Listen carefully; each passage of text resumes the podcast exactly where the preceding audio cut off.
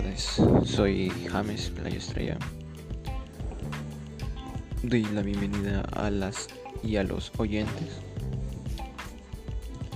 Le haré un pequeño resumen de lo que se tratará. Eh, se trata de la contaminación del aire. Eh, es la inestabilidad que existe por la mezcla de partículas, producto de los compuestos químicos, la quema de combustibles fósiles, el humo, entre otros factores que quedan suspendidos en el aire, como los que también fuman, los, que manejan carros de petróleo, otros componentes químicos eh, que afectan y a nosotros y al medio ambiente. Eh, voy a argumentar tres tipos de acciones que realizan mi familia para disminuir esa contaminación en el aire. Cuando compramos algo en la calle, eh, así como alimentos que tengan envoltura o desechos, lo ponemos a la basura. He visto que muchas personas lo botan al piso y nosotros lo ponemos ahí en el tacho o lo guardamos en nuestro bolsillo para poder botarlo cuando encontremos un lugar donde sea apropiado para botar. Bueno, como sea un tacho.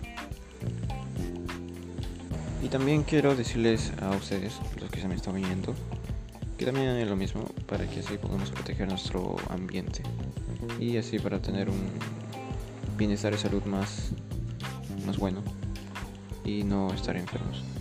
Eh, les voy a decir cómo pueden prevenir, si es que en caso no saben. Eh, podemos hacer en otros lugares donde haya bosques o vegetación. Eh, podemos podemos regarlos para que puedan seguir creciendo y protegerlos también para no haya tala de árboles o esas cosas. Podemos evitar las contaminaciones también de, las aguas de, con desechos industriales sin botar con, eh, sin ponerle eh, insecticidas ni fungicidas.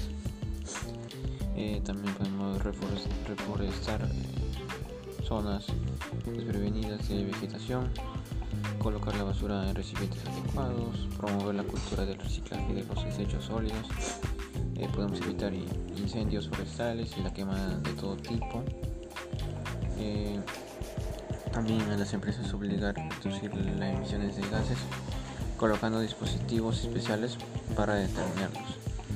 Protección y vigilación de las reservas eh, forestales. Ahora eh, les voy a decir eh, que también hay un llamado de, de, de, acción para poder realizar todo eso también para evitar enfermedades respiratorias y todo eso.